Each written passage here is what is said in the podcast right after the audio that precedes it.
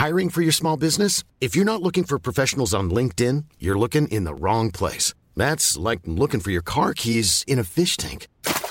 LinkedIn helps you hire professionals you can't find anywhere else, even those who aren't actively searching for a new job but might be open to the perfect role. In a given month, over 70% of LinkedIn users don't even visit other leading job sites. So start looking in the right place. With LinkedIn, you can hire professionals like a professional. Post your free job on linkedin.com slash people today. Bonjour à tous et bienvenue ce matin à l'heure des pros. Le 14 octobre dernier, la jeune Lola est assassinée par Dabia B, une Algérienne de 25 ans, en situation irrégulière sur le territoire français. Le 18 juillet 2020, la cathédrale de Nantes est incendiée par un homme de nationalité rwandaise en, en situation irrégulière sur le territoire français.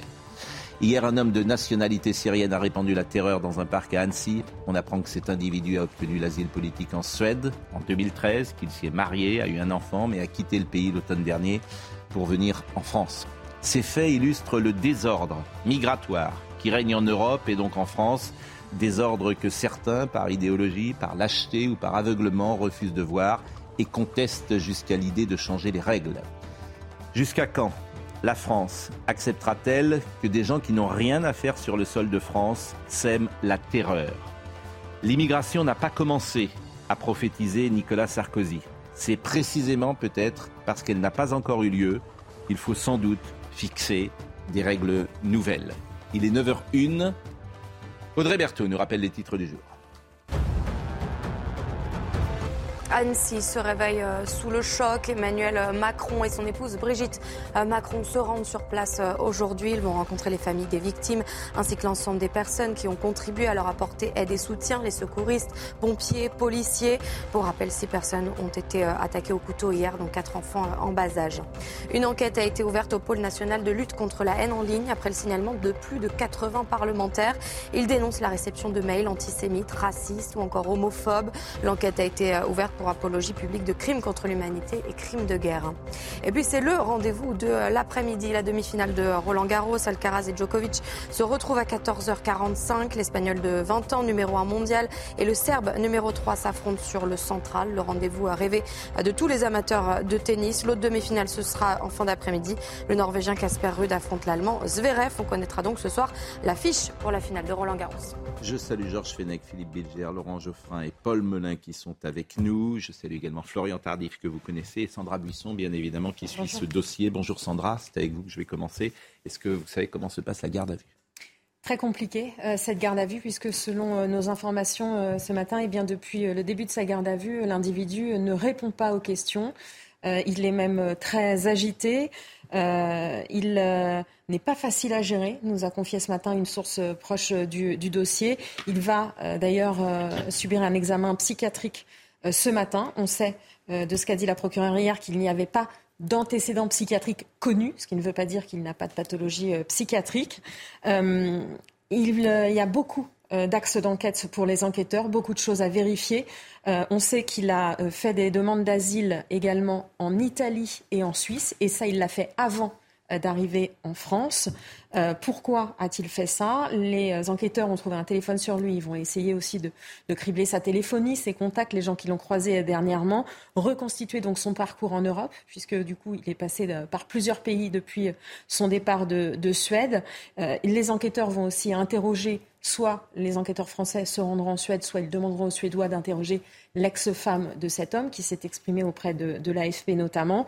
il faut vérifier si l'identité qu'il a donnée hier et qu'il a donnée aussi en Suède quand il est entré euh, sur le territoire suédois en, 2016, en 2013 est bien la bonne. Euh, il y a eu des cas où des gens euh, se faisaient passer pour des chrétiens pour rentrer plus facilement dans certains pays au moment de la grande vague migratoire. Il faut vérifier aussi si cet mm. homme est bien chrétien, comme il l'a dit, sur sa demande d'asile déposée en mm. France le 28 novembre dernier. on ne sait pas pourquoi il a quitté la Suède. Mais une des pistes pourrait être parce qu'il y avait une escroquerie aux fraudes sociales et qu'il n'était. Euh, alors, il y a un journal suédois qui dit qu'effectivement, il est connu pour euh, une escroquerie aux, fraudes sociales. Euh, le, journal suédois dit qu'il a, il a fait trois demandes de citoyenneté mm. après qu'il ait eu le, statut de réfugié. Euh, les deux premières ont été rejetées. La, la troisième a été faite l'été dernier et n'avait pas obtenu de réponse. Et son ex-femme, qui a parlé à l'AFP, dit qu'il a quitté la Suède parce qu'il n'arrivait mm. pas à obtenir cette nationalité suédoise. Bon, évidemment, avant de voir comment les choses se passent en Europe, avec notamment les mm. demandes d'asile et les procédures qui sont en, en place, je vous propose de s'interroger évidemment sur euh, les victimes. Comment vont-elles ce matin et comment euh, euh, cette ville d'Annecy réagit-elle? Voyez le sujet de Mathilde Ibanez sur les victimes. L'émotion est forte ici dans ce parc pour enfants à Annecy. Quelques heures après l'horreur, de nombreux habitants se sont réunis pour y déposer des fleurs, des mots, des bougies. Oui, ça fait un peu de mal, ouais, de voir que ça peut arriver ici, alors qu'Annecy, c'est Annecy, c'est la ville des amoureux, c'est la ville de tout ça. Et on voit des bébés se faire, euh, ça fait mal, ça fait mal. Comment ça peut arriver? Comment c'est possible de, de faire ça à des enfants? Surtout à des enfants l'incompréhension dans ce parc de jeux très fréquenté des familles. C'est un effet de sidération parce qu'on ne s'imaginait pas que ça puisse être possible dans un environnement aussi bucolique, paisible. Malgré euh, la tristesse, la colère et la haine, euh, on continuera à venir dans ce parc avec nos enfants euh, comme on a l'habitude de le faire. Stéphane, restaurateur dans le quartier, connaît la famille d'un des enfants touchés par l'assaillant. J'ai fondu en larmes quand j'ai appris ça parce que ça, ça terrasse, et puis on n'y croit pas quand on est au boulot. Enfin, une journée Annecy qui est ensoleillée, le lac, comme d'habitude. quoi. Annecy a été hier le théâtre d'une effroyable attaque. Quelques heures après, le parc de jeux a retrouvé le sourire et l'insouciance des enfants un rassemblement est prévu dans les prochains jours pour que chacun puisse exprimer sa douleur et sa colère. Et euh, je vous annonçais euh, des nouvelles rassurantes euh, des victimes. C'est en tout cas le grand-père qui avait pu communiquer hier des nouvelles qui nous avaient rassurés. Et je vous propose cette fois de voir le sujet de Mathilde Ibanez. Ils sont six au total à avoir été blessés lors de l'attaque perpétrée hier matin par un homme de nationalité syrienne. Parmi les victimes, quatre sont des enfants en bas âge. Le plus jeune, Peter, âgé de seulement 22 mois, est de nationalité néerlandaise. Une jeune britannique, Etty, 3 ans, a également été blessée dans cette attaque. Les deux autres enfants touchés sont une petite fille, Alba, 2 ans, et un petit garçon de 3 ans, Enyo. Les quatre enfants ont été transférés de toute urgence dans les hôpitaux de la région, ainsi qu'en Suisse, indiqué la procureure d'Annecy. Deux adultes ont également été atteints au cours de l'attaque. Un homme de 72 ans, dans un premier temps touché par l'assaillant, puis par un tir des forces de l'ordre qui tentait de maîtriser l'agresseur. Enfin, un autre homme de 78 ans a légèrement été blessé par arme blanche. S'ajoutent aux victimes les nombreuses personnes présentes lors de l'attaque, qui sont pour la plupart en état de choc. Je parlais d'un désordre migratoire, euh, Florian Tardif, et c'est intéressant de voir les procédures. Donc cet homme quitte la Suède, mhm. il vient en France, mhm. il n'a pas le droit. Alors c'est un peu plus complexe que ça, c'est-à-dire que lorsqu'on a le statut de réfugié en Suède, on a le droit de se déplacer librement dans l'espace Schengen, mais il ne faut pas s'installer dans un autre pays. C'est-à-dire qu'on peut se déplacer comme cela euh, pendant une période de trois mois au maximum. Là, il souhaitait s'installer. Visiblement, et, il n'avait pas fait de demande, il n'avait pas fait euh, Alors, il a procédure fait une demande de demande auprès de, l'OFPRA. Normalement, il faut faire une demande auprès de, de l'OFPRA et il faut motiver cette demande, c'est-à-dire expliquer qu'on a un emploi ou qu'on souhaite Exactement. De, et c'est pour ça que c'est très intéressant. L'examen de la demande, il n'est pas expulsable en fait. c'est ça. Il fallait attendre. C'est très intéressant. La décision qui aurait été notifiée le 4 juin. Oui, alors justement, mais donc, euh, je vous assure quand. Attendez, ah, mais c'est un cas d'école. Non, Laurent, je vous propose de ne pas intervenir et une fois qu'on n'a pas terminé, parce qu'on voit hum. tout le système comment il se met en place. Bon, donc à ce moment-là, vous, vous, venez en France. Il vient en France. Il n'a pas respecté la procédure de demander à la France de s'installer. Tout à fait. et on joue. il, il, demande de s'installer. Voilà, mais il demande. En fait, moi j'ai eu les gens de l'OFPRA. Hum. La procédure, c'est que si tu veux quitter la Suède pour venir en France, tu demandes de t'installer en France et, et, tu demandes un titre de séjour, ce qu'il n'a pas fait. Bon, donc il contourne d'une certaine manière, mais on joue sur les mots. À partir du moment où tu viens en France et que tu demandes l'asile, à partir de ce moment-là, tu touches de l'argent français. Donc cet homme a touché 426 euros mmh. par mois depuis le mois de septembre ou octobre, ce qui est absolument euh, sidérant. Et il Lorsqu'on voit, il bénéficie de ça. maintien Non, sur le sidérant. Mais après, vous parlerez. Et qu'est-ce qui se passe à l'OFPRA? Pourquoi l'OFPRA met six mois ou huit mois? Parce que les fichiers ne se croisent pas. Et moi, j'ai eu des gens à l'OFPRA ce matin. Ils m'ont dit, d'abord, on croule sous les demandes et il faut instruire le dossier. Donc, on va instruire le dossier. Et on va se rendre compte, ce qu'aurait pu euh, être 24 heures, de dire, comme il est déjà réfugié en Suède, il n'a le droit à rien, mais il faut, comme les fichiers ne se croisent pas, ils instruisent et ils découvrent qu'il est réfugié en Suède. Ils le découvrent. Et à ce moment-là, ils rendent un avis négatif. Et ils le rendent le 26 avril. Et il l'a appris quand, lui? Il l'a appris le 4 juin. Dimanche. Et vous savez comment il l'a appris? Parce qu'il s'est connecté sur ordinateur. Et les services le savent parce qu'il faut des codes électroniques pour se connecter. Il apprend le 4 juin que euh, l'asile politique est refusé, il comprend qu'il n'a plus de ressources et euh, il ne peut plus bénéficier des 426 euros euh, de l'argent de la- de l'État français et il passe à l'acte. C'est pour ça qu'en fait, Gérald Darmanin, il le sait hier, il parle de coïncidence troublante. Il n'est pas aussi précis que je le dis là, mais tu comprends quand il parle de coïncidence troublante qu'il met un rapport de cause à effet entre le moment où il l'apprend et le moment où il passe à l'acte. Voilà l'État français. C'est formidable en fait, l'usine à gaz. Et, après, alors, si après on ne parle pas de désordre migratoire, si on ne veut pas changer ça, eh bien très bien, continuons. continuons. Les fichiers ne se croisent même pas. C'est-à-dire que ça demande, dans, dans une Europe bien faite, en 10 secondes, tu vois qu'il est là-bas, et il ressort.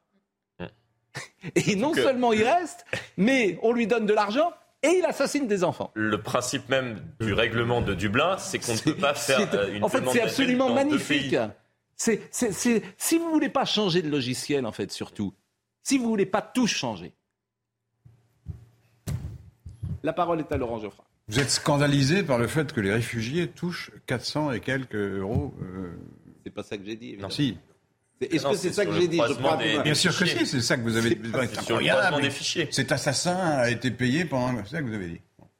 C'est incroyable. Encore fallait-il savoir que c'était un assassin. Premier point. C'est sidérant. Deuxième point, pourquoi il y a cette euh, euh, subvention assez modeste quand même? C'est pour éviter que les vrais réfugiés, parce que les, les conventions pour les réfugiés, c'est pas fait pour les faux réfugiés, c'est fait pour les vrais. Or, il y en a. Et c'est pas Il y en le a- problème que je viens de dire. Le problème, c'est que Si, cette c'est ce que vous tas de... Non J'ai dit que c'est les fichiers Alors ne se croisent terminer. pas. Non, vous n'avez pas dit ça seulement. Vous avez Si, dit aussi j'ai dit que ça, je pas normal qu'ils touchent de l'argent. Euh, Vraiment, c'est incroyable, l'argent. euh, Non mais Laurent, on va arrêter de français parler l'a parce payé. que c'est insupportable en fait. Alors, c'est insupportable Parce vous, que parce que vous- n'êtes- je vous ne suis pas mais d'accord je n'ai- avec vous. mais je n'ai jamais si dit vous trouvez ça. que les gens qui ne sont pas a d'accord avec vous sont insupportables, il ne faut pas les inviter. Mais il y a six personnes qui sont autour de la table qui euh, vous diront que je n'ai jamais dit ça. Il y a, il y a 100 000 personnes, 400 Vous 000 n'avez pas dit, personnes qui vous nous jamais. dit, vous avez pas jamais dit, c'est dit incroyable, il a touché 400 euros. C'est incroyable que cet homme-là, dans sa situation réfugié en Suède, Donc, touche vous l'avez dit. 426. Vous l'avez dit donc. Oui, c'est une Bah oui. information, Laurent. Parce qu'effectivement, il n'aurait pas dû les toucher si le, le le principe. croisement des fichiers C'est c'était une donnée. Alors C'est- deuxième, deuxième le point. principe du règlement européen. Deuxième C'est-à-dire point. qu'on ne peut pas être euh, Non, demandeur d'asile dans deux pays différents. J'explique pourquoi les Dans le cas réfugiés présent, il était de même l'argent. réfugié. Ça, c'est un sa- autre sa problème. demande d'asile Il qui avait même été acceptée. Et lorsqu'une demande d'asile est oui. étudiée puis acceptée, c'est le pays où est effectuée la compris, demande d'asile qui est censé prendre en charge la personne. J'ai compris. Mais il y a une réforme qui est en cours à l'échelle européenne, qui est en discussion, consistant justement à croiser les fichiers et à faire en sorte que les fichiers, notamment, C'est dire. no- notamment les empreintes digitales, il y, a une, il y a une discussion actuellement qui viendra au Parlement européen l'année prochaine, je crois, justement pour pallier ce, ce- ce- ce défaut, cette faille qui fait que c'est assez facile d'aller se d'aller proposer des demandes à demandes partout. Ce qui, est, ce qui est déjà interdit, on n'a pas le droit de présenter des demandes partout. On n'a pas le La, droit.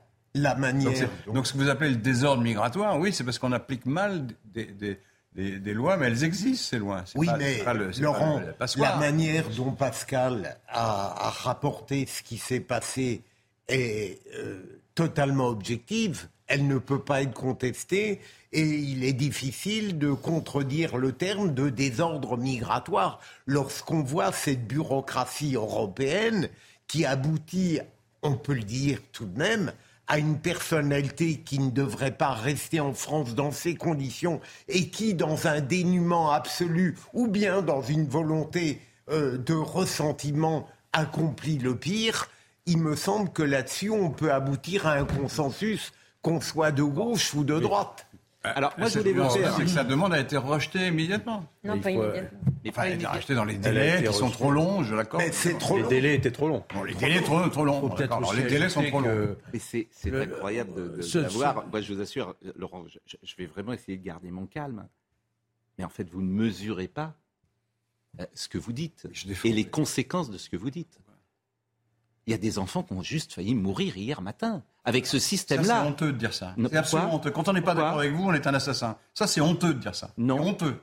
Si, vous c'est dites honteux. simplement les délais sont Moi, trop je suis longs. pour qu'on tue les enfants. C'est ça ce que vous voulez dire. Vous dites comme ça, les délais sont trop longs, c'est tout ce que vous retenez? Mais enfin, personne ne pouvait supposer qu'il allait tuer les enfants. Enfin, voyons, c'est, c'est- les délais sont, sont trop longs pour tout le C'est monde. tout ce que vous retenez.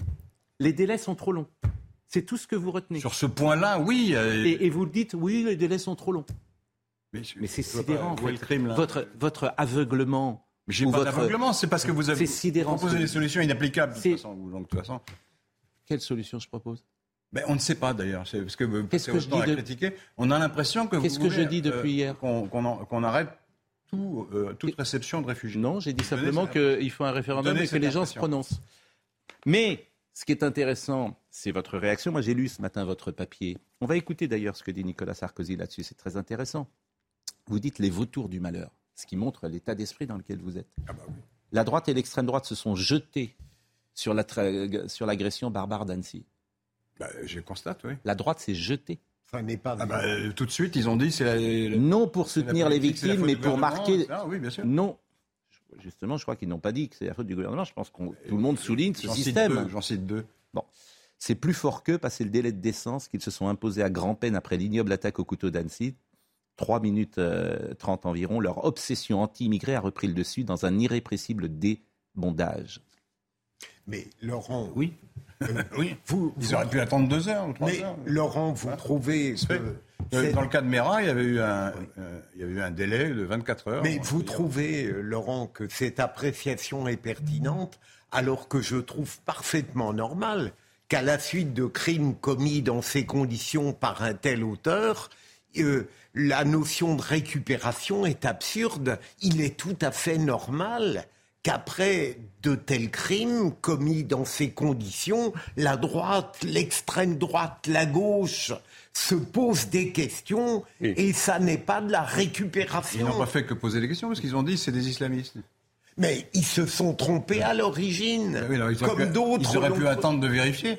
Ah, vo- Tout le monde n'est se pas fait dans le aussi débat public. prudent. On n'est pas vous, obligé d'obéir à l'instantanéité peut- des réseaux sociaux. On peut essayer de vérifier sûr- qui est vraiment Mais l'assassin. Pardonnez-moi, mais c'est surtout pas le problème.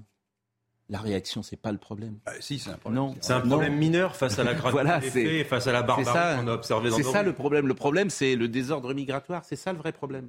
Selon vous. Donc, Et, on, et non, mais bah, selon moi, on peut légitimement poser le débat du désordre migratoire sans pour autant Bien se faire traiter de fasciste, parce que c'est vrai que ce- cette prise en otage de ce sujet-là est insupportable. Et effectivement, passer un délai de décence, et là-dessus je vous rejoins, un hommage, une, exprimer notre compassion, on a le droit au débat Hmm. sur ce sujet-là. On a le droit de débattre de Frontex, on a le droit de débattre des accords de Dublin, Bien du sûr. règlement de Dublin 3, Hmm. on a le droit de débattre de la circulation dans l'Union européenne, parce que cette barbarie, ce qui Hmm. s'est produit là, est très en lien avec tout cela, tout ce système. Et ça revient un peu Bah, c'est- c'est pour ça qu'on sur le logiciel. Ben, moi, je c'est là qu'il faudrait changer le logiciel sur l'immigration. Bah, Les. Danois y arrivent. Bah, Je vois évidemment. pas pourquoi nous, les Français, on n'y arriverait Bah, pas. Et en fait, c'est quoi la solution qu'on pourrait imaginer idéale euh, là-dessus et de bon sens? C'est-à-dire que le pays qui accueille un, réfugié a ses raisons pour l'accueillir et ce réfugié reste sur son territoire.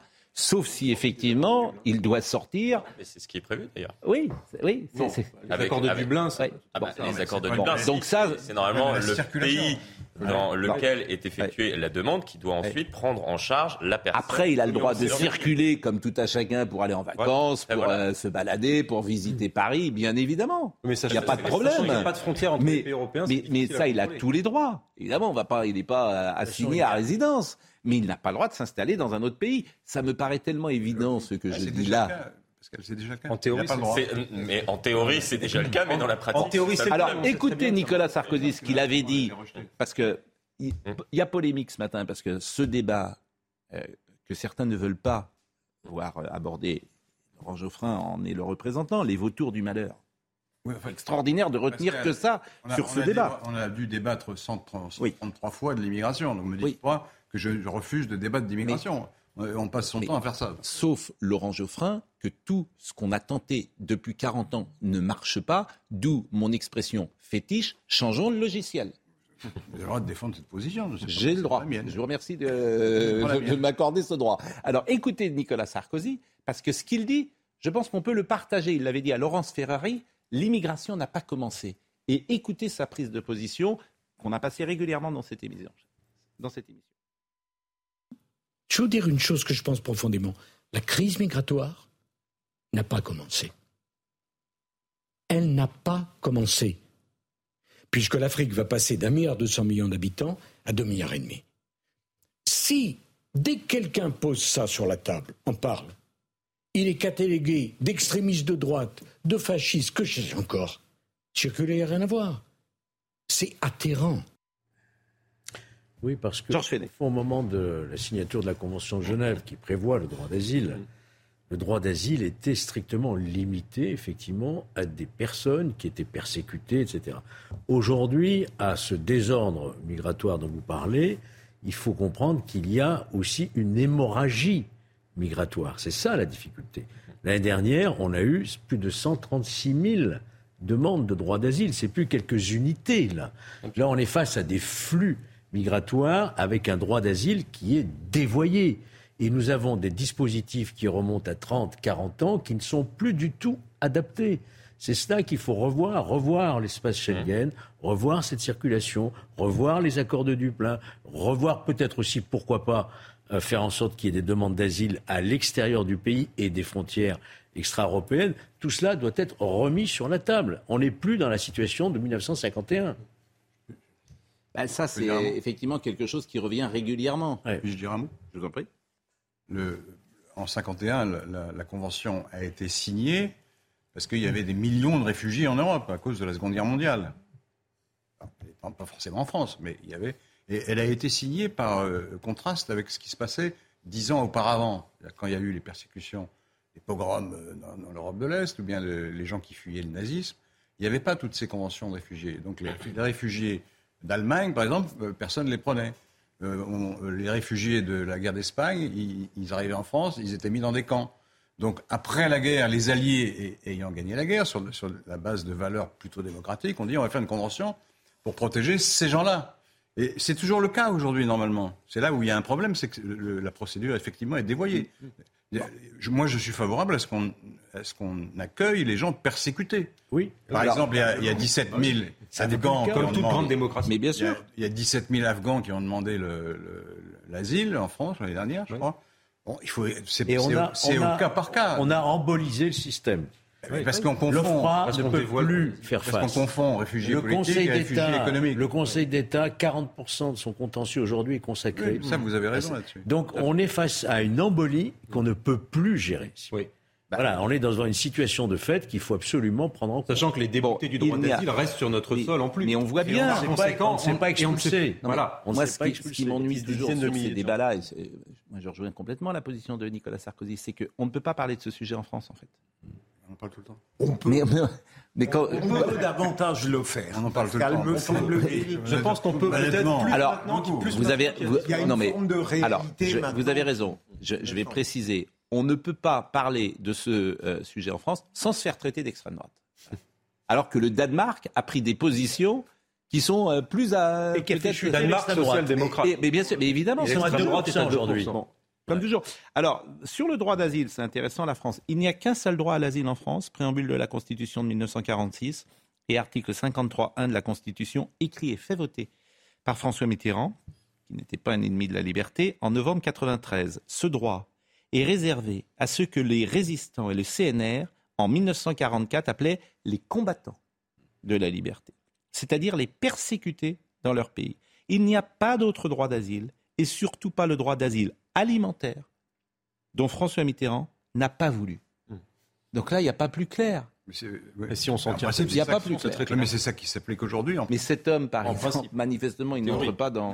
D'où le rejet. D'où le rejet. Il- il- Oui, alors là, il a été rejeté parce qu'il était déjà réfugié en Suède. Oui, mais ça, faut Mais le c'est- savoir. et, et on a mis neuf mois pour. Sa demande euh, était sans objet, en fait. Voilà, Oui, c'est ça. exactement. Oui, mais ça, c'est encore autre chose. Oui, mais en Suède, est-ce qu'il a été accepté euh, à juste raison ou pas? On ne sait pas. ça. Bon, on va marquer une pause, en tout cas, euh, et on va continuer. Euh, Emmanuel Macron sera à Annecy dans quelques minutes. Oui, effectivement. Et nous, nous serons, euh, je le dis grâce à Thomas Bauder, euh, nous serons à 10h avec celui qui est considéré aujourd'hui comme un héros et qui est intervenu hier euh, pour euh, éviter euh, le drame. Celui qu'on appelle désormais le héros sac à dos, Henri Dancel, mais il est étudiant, il a 24 ans, il sera avec nous dans quelques minutes, je l'espère. Audrey Berthaud nous rapporte les dernières informations. Oui, les dernières informations concernant Annecy. Deux enfants sont toujours en urgence vitale. C'est ce qu'a indiqué Olivier Véran, le porte-parole du gouvernement, euh, ce matin. Quatre enfants au total ont été euh, blessés. Je rappelle qu'Emmanuel Macron et son épouse se rendent sur place aujourd'hui. Elisabeth Borne est à Salon de Provence. Elle est accompagnée euh, du ministre du Travail, Olivier Dussopt. C'est un déplacement sur le thème de l'accompagnement des jeunes demandeurs d'emploi et des bénéficiaires du RSA. La première ministre visitera notamment l'entreprise d'insertion INVA. Enfin, en Ukraine, des tirs d'artillerie russe ont fait un mort et 18 blessés en pleine opération de secours à Kherson, dans le sud. Ces frappes interviennent au moment où des milliers de civils sont évacués des zones inondées à la suite de la destruction du barrage de Kakovka. Six morts ont été recensés dans ces inondations. Régine Delfour est en Suède, elle est en direct avec nous et je la salue. Euh, bonjour Régine, je crois que vous avez pu croiser ou tenter hier euh, d'interroger euh, la femme, l'épouse du principal euh, suspect.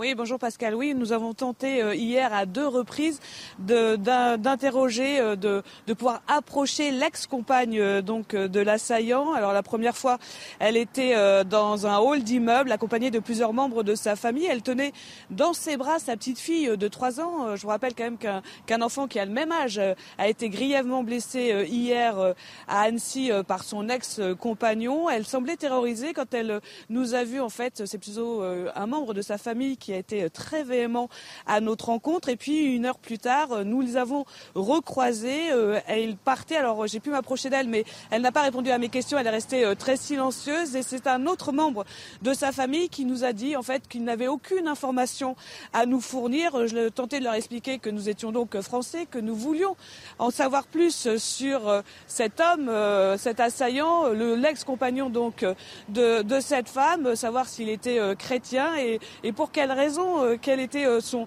son, son comportement, euh, s'il y avait des signes pour qu'on puisse déceler qu'il puisse un jour passer à l'acte. Euh, je vous propose, euh, Régine, que nous écoutions euh, l'épouse ou l'ex-épouse d'ailleurs. Je, ne- je ne sais pas s'il est divorcé ou pas. Il est divorcé, euh, Régine euh, C'est l'ex-compagne, c'est ce qu'elle dit. euh, Je vous propose donc de l'écouter, puisqu'elle a répondu aux journalistes. Je ne sais pas ce qui lui est arrivé. Ce que vous me dites, c'est terrible. Mais je n'ai pas eu de contact avec lui, je ne sais pas où il vit, ni comment il va psychologiquement. Donc je ne peux pas en dire beaucoup.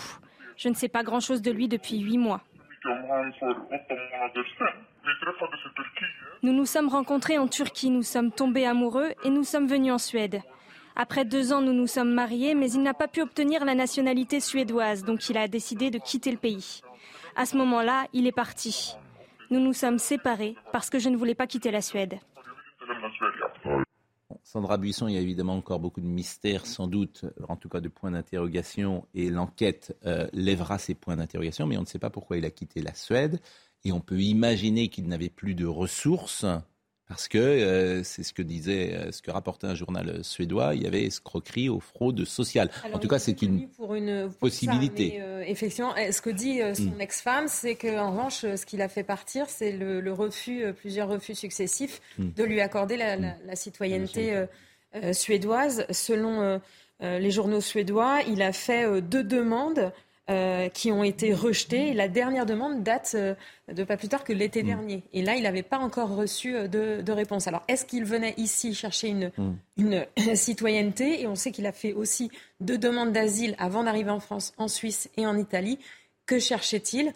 C'est vrai que pour quelqu'un qui se serait, s'il s'est radicalisé, parce que ça reste une piste possible, pourquoi à ce moment-là n'est-il pas passé à l'acte plus tôt dans un pays occidental?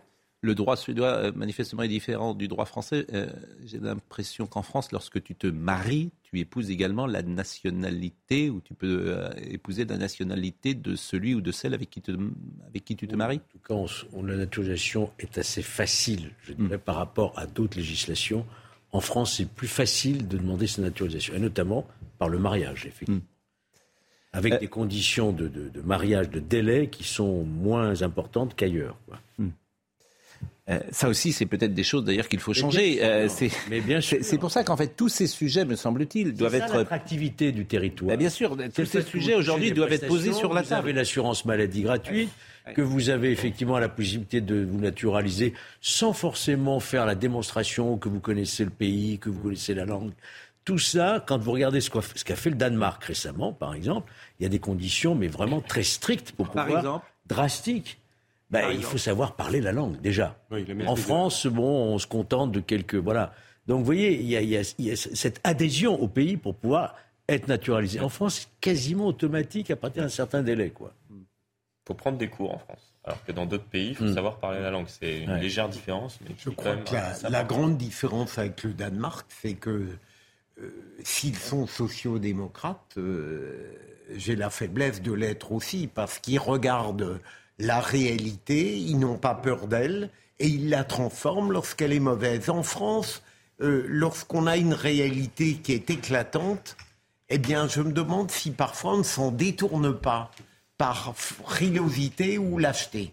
Et au Danemark, effectivement, l'immigration a fait consensus puisque les grands plans de déghettoisation, de mm. revue du droit d'asile, les propositions sur le fait que le droit d'asile soit demandé dans les consulats étrangers, etc., émanent au début du camp plutôt conservateur.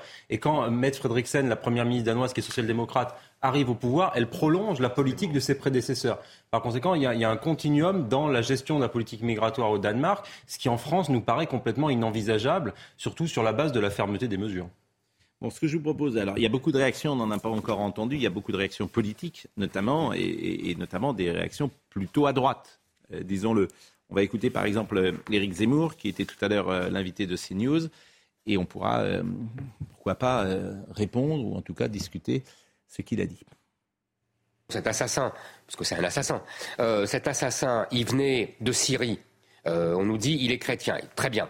Euh, il n'empêche qu'il l'a dit lui-même. Oui, oui, il l'a dit lui-même, absolument. Non, non, mais, mais, mais, mais, il se présente comme chrétien, c'est très bien. Voilà, on va pas, va pas épiloguer trois ans là-dessus. Mm. Euh, peu importe. Euh, en tout cas, il vient d'une zone de guerre terrible où manifestement il a été au minimum traumatisé. Alors, on accueille des gens qui demandent le droit d'asile chez nous. Soit ils sont traumatisés par la guerre, soit ils nous détestent, comme on en a connu avant. Excusez-moi, mais on doit au moins poser la question du droit d'asile. Moi, je pense, je vais vous dire, le droit d'asile, c'est une notion absolument magnifique. Vous comprenez, là aujourd'hui, on a entre 140 000 et 170 000 droits d'asile qui viennent en France tous les ans. Comme qu'ils soient déboutés ou qu'ils ne soient pas déboutés, ils ne sont jamais remplis. Exactement. Donc il y a déjà une première mesure à prendre, c'est leur interdire de venir demander l'asile chez nous. Alors ça, par exemple, euh, est-ce que euh, c'est possible euh, c'est-à-dire que ce que j'entends, c'est qu'il veut supprimer le droit d'asile en France? C'est-à-dire que personne ne pourrait demander euh, le droit d'asile? Le lieu de la demande. Le, de l'extérieur. Le, lieu de l'extérieur se fait dans une ambassade, D'accord. consulat français, D'accord. dans le pays. vous voulez faire ça au voilà. D'accord. C'est-à-dire que les gens ne viennent pas euh, en France pour. bon, il y a le Danemark, je crois. Le, Danemark le fait. Euh, Qu'est-ce que vous en pensez? La Grande-Bretagne est allée beaucoup plus loin en, passant des accords avec le Rwanda, notamment pour les expulsions, cette fois-ci. C'est-à-dire, voilà, on ne peut pas les expulser le pays d'origine, donc le Rwanda a accepté de les récupérer. Mais la Cour suprême britannique n'a pas encore dit oui. Mais euh, le, problème, c'est que c'est très difficile d'application. Voilà. Mais euh, on peut parfaitement imaginer, effectivement, ces demandes qui sont faites à l'extérieur. La Convention ne prévoit pas ça. Oui, mais la la convention date de 1951 et les choses non, ont changé. Non, c'est parce qu'elle a été, elle a été euh, étendue à l'échelle mondiale en 1967. Hmm. Euh, ben, en 1967. Euh, et, ensuite, elle a été ratifiée par tous les gouvernements français de droite et de gauche. mais, est-ce que la Convention de Genève précise le lieu où la demande de droit d'asile doit être Elle précise que si la personne arrive dans le pays, il faut examiner sa demande. Parce que ce qui est sûr, c'est que quand un étranger met le pied en France aujourd'hui, il est sûr d'y rester, quoi. Alors, ça, même s'il est débouté. C'est aussi la fermeté sur les déboutés du droit d'asile. C'est la Cour des comptes qui a de- révélé le nombre d'OQTF exécutés. Absolument. C'est ridicule. Absolument. On ne Oui, mais il y a peut des pas pays où il y en a expulser plus. aujourd'hui. C'est Ouais. ça la difficulté, vous comprenez Il y a des pays où on le fait plus. En Allemagne. Deux ou trois peut-être réactions Ouais. que je voulais vous faire écouter. Gérald Darmanin sur euh, le droit d'asile. Alors cet homme était régulièrement sur le territoire national puisqu'il était réfugié en Suède depuis dix ans. C'est un Syrien qui, en 2013, a obtenu l'asile et une carte de résident euh, en Suède. Puis, pour des raisons qu'on ne s'explique pas bien, en Suisse, en Italie et en France, il a fait une demande d'asile. La France a étudié comme le droit le- lui permet et l'oblige euh, la demande d'asile, qui a été déposée en octobre, fin octobre de l'année dernière. Dimanche dernier, le 4 juin, la notification lui a été faite qu'il ne pouvait pas avoir l'asile en France. En fait, la notification euh, lui a été faite, c'est pas exactement le terme. C'est il a le 4 juin consulté, parce que la notification, elle date manifestement de fin avril. C'est lui la qui décision. Il est allé et ils ont la preuve parce qu'il y a les connexions via les codes, c'est ce que je disais tout à l'heure, qu'il l'a appris le 4 juin. Sinon, il serait resté encore un bon bout de temps. C'est effectivement, C'est c'est effectivement une possibilité. Rien que ça. Évidemment. de manière euh, tout à Voilà. fait légale. Juste parce qu'il ne s'est pas connecté. Peut-être ce que laisse sous-entendre M. Darmanin, c'est que peut-être qu'ayant appris effectivement le 4 juin Oui. le rejet de cette Bien sûr. demande, il décide de se venger. Mais bien sûr. Ah ben, ça, Voilà. Il Mais décide de se venger de et de commettre des crimes. Mais bien sûr. Au crime, c'est ce que vous avez C'est quoi C'est une hypothèse en tout cas. plausible. C'est probablement l'hypothèse la plus vraisemblable. Et, et d'où euh, Sur des enfants. le mot Sur des Oui, enfants. troublante oui, c'est coïncidence. aussi là Incroyable. Un problème euh, psychologique en plus psychiatrique. Bon. Euh, parmi euh, les autres réactions du jour, je voudrais qu'on écoute Marine Le Pen. Il y a eu des défaillances, euh, puisque euh, bah, la, la- la première, euh, c'est que ce, cet individu aurait dû être, euh, comme on dit, dubliné euh, dès sa demande euh, de- d'asile en France. C'est-à-dire Dublin, C'est-à-dire que, c'est une procédure, en réalité, euh, il aurait dû euh, faire l'objet d'une procédure accélérée en 15 jours, qui fait qu'on constate immédiatement qu'il a déjà le droit d'asile dans un autre pays de l'Union européenne et il est, euh, par définition, immédiatement renvoyé. Ça, c'est effectivement ce que témoigne. C'est ce qu'on disait tout à l'heure. C'est exactement ce que. C'est-à-dire que on découvre un- une usine à gaz administrative qui est inefficace. D'où euh, l'expression désordre migratoire. il faut- Je- il faut peut-être dire, c'est pas être d'extrême droite que de dire ça. Qu'il n'y ait pas plus tard qu'hier, il y a eu un Conseil des ministres de l'Intérieur au niveau européen qui ont précisément posé comme base euh, d'accélérer ces procédures. Bien sûr. M. Darmanin a été obligé de quitter d'ailleurs précipitamment le Conseil des ministres pour se rendre à Annecy. Vous voyez bien qu'il ne s'agit pas de récupération politique, que l'ensemble des pays européens a conscience qu'il faut réformer notre système. Oui, si ça pouvait se faire vite, ce serait bien. Finalement, vous allez complètement changer votre papier à la fin de notre émission. Les vautours du malheur, vous vous dites, voilà, vous vous dites vous-même que vous étiez à côté avec ce papier. Je- J'ai cité les gens qui disent des bêtises. Oui. J'ai permis de relever un certain nombre de Mais pas- oui, mais c'est toujours ce que je veux vous dire. C'est limites sur ces gens-là, c'est pas, Oui, mais- ça ne traite pas l'ensemble de la question. Oui, mais euh, Laurent, et, et vous prenez la parole sur euh, Annecy et uniquement pour parler de ça. C'est ça que je trouve sidérant, en fait. Comment? C'est un angle, j'ai pris un angle particulier. Oui, mais c'est, je, je- ça m'a pas échappé. Mais je trouve ça. On a le droit. En, je veux mais dire, je- on a le droit en de fait, je trouve ça incroyable, pour tout vous dire. Mais non, pourquoi? Parce que, mais si, parce que c'est ce qui fait qu'on en est là. Je dis à la fin du papier, Euh, en fait, on parlerait d'immigration un peu non mais Ça n'est pas un angle droit. en Ne fait, vous inquiétez pas. non mais ce, qui est- ce, qui est- ce, ce que je trouve incroyable, mais c'est pas vous d'ailleurs, c'est c'est ce- la, la, la- comment dire euh, la, la- la famille de pensée que vous représentez. Je pensais que vous aviez évolué en plus. Moi, j'ai été très surpris pour tout vous dire. Parce Personne que là, c'est vous êtes sur la position de la. NUPS. Vous êtes sur la position de la NUPS, alors que je voyais plus euh, euh, la gauche euh, euh, Je vais républicaine. faire très bientôt un papier sur l'immigration, puis je vous l'enverrai. en- Mais Ah, hein. J'entends bien, mais, mais c'est des vieux réflexes, quoi. Vous pouvez pas vous en empêcher, au fond. C'est que vous, vous- pour vous, les gens de droite des- vous sont des qu'il faut fascistes. surtout jamais polémiquer. quoi, surtout. Et si, il faut polémiquer, Polémiquer on, alors qu'il y a eu souvent un le drame fait, mais, celui-là, mais, faut mais, mais- un peu avant de polémiquer. oui, mais, mais, mais, mais surtout, c'est pas le sujet, me semble-t-il. Bon, euh, nous avons euh, donc évoqué euh, le profil de, de l'assaillant. On peut peut-être maintenant, alors, ce type manifestement est dérangé. Oui. Il voilà, il est cinglé.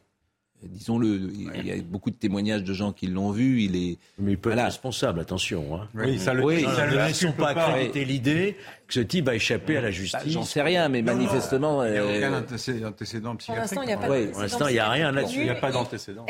Si l'acte est insensé, ça ne veut pas dire qu'il joué Ou est-ce qu'il est effectivement mm. agité et est-ce mm. qu'il est en ce moment même, est-ce qu'il a un problème psychiatrique? Ça, on va le savoir très vite avec cette expertise aujourd'hui. Et cette expertise, en revanche, ne dira pas si hier, au moment des faits, euh, il était euh, tout à fait euh, en pleine possession de ses moyens psychiques. Ça, ça sera déterminé plus tard dans l'instruction. Alors, je vous propose d'écouter des personnes qui l'ont rencontré ces derniers temps. Tout le temps de ce côté-là. C'est sur ce puits du centre-ville d'Annecy que l'auteur de l'attaque au couteau passait le plus clair de son temps. Cette sans domicile fixe l'a rencontré à plusieurs reprises elle décrit un homme discret, mais se dit surprise par son geste. Mon copain, il l'a jamais senti. Mais je sais pas, il avait pas l'air si méchant que ça en vrai. Il était, il avait l'air quand même vachement dans son monde. Bah, j'aurais jamais imaginé qu'il aurait fait ça dans sa vie ou quoi. Un constat partagé dans le quartier. Je l'ai vu deux, trois fois, hein, euh, parce qu'en fait, je m'aperçus que parce que c'était sa, euh, c'était sa dégaine. Une personne normale. À Annecy, il y a beaucoup de fous. Hein. Toujours seul, ce Syrien n'a pas tissé de lien d'amitié avec les autres SDF de la ville depuis son arrivée à Annecy à l'automne 2022. C'est pas, il est bizarre, c'est pas quelqu'un, il aurait pu s'intégrer avec nous. Il y a d'autres gens qui viennent d'ailleurs, qui arrivent à s'intégrer, mais lui, il s'est pas intégré. Depuis six mois, il dormait au pied de cette résidence, un homme courtois selon certains habitants. Au lendemain de l'attaque, le suspect est en garde à vue pour tentative d'assassinat.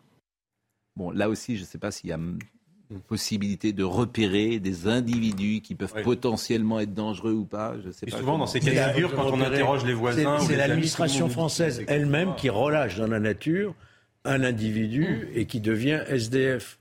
Il n'y a pas besoin de repérage. il y a certains témoins, Pascal, qui... Euh, constatait que depuis quelques jours, cet homme faisait peur, il était habillé tout en noir, il avait des tremblements très préoccupants, alors ça ne veut pas dire qu'on savait qu'il allait procéder à ces horreurs. Mais euh, hmm. le, commun des gens qui le croisaient euh, n'était pas loin de le trouver superficiellement en état de déséquilibre.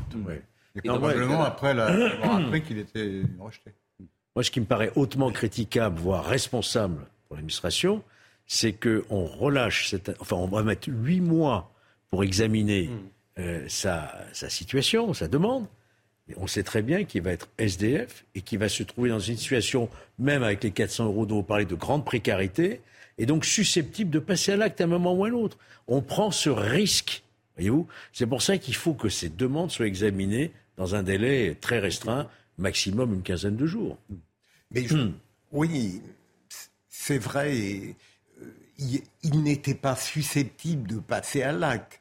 Là s'ajoute une psychologie très particulière d'un être qui, à partir de cette situation que vous décrivez très bien, en, trouve comme seul exutoire le crime qu'il a commis. Ah il, il y a un mélange d'une situation qui est tout à fait invraisemblable sur le plan bureaucratique et une psychologie très singulière, voire totalement déséquilibrée. Parmi les réactions que je voulais vous faire entendre ce matin, écoutons Olivier Véran, le porte-parole euh, du gouvernement, qui a répondu à Marine Le Pen. Madame Le Pen ne pose pas des questions, elle pose des affirmations qui, en l'occurrence, me semblent, au regard du droit, erronées. C'est-à-dire erroné, c'est-à-dire que le ministre de l'Intérieur a eu l'occasion de s'exprimer sur le dossier.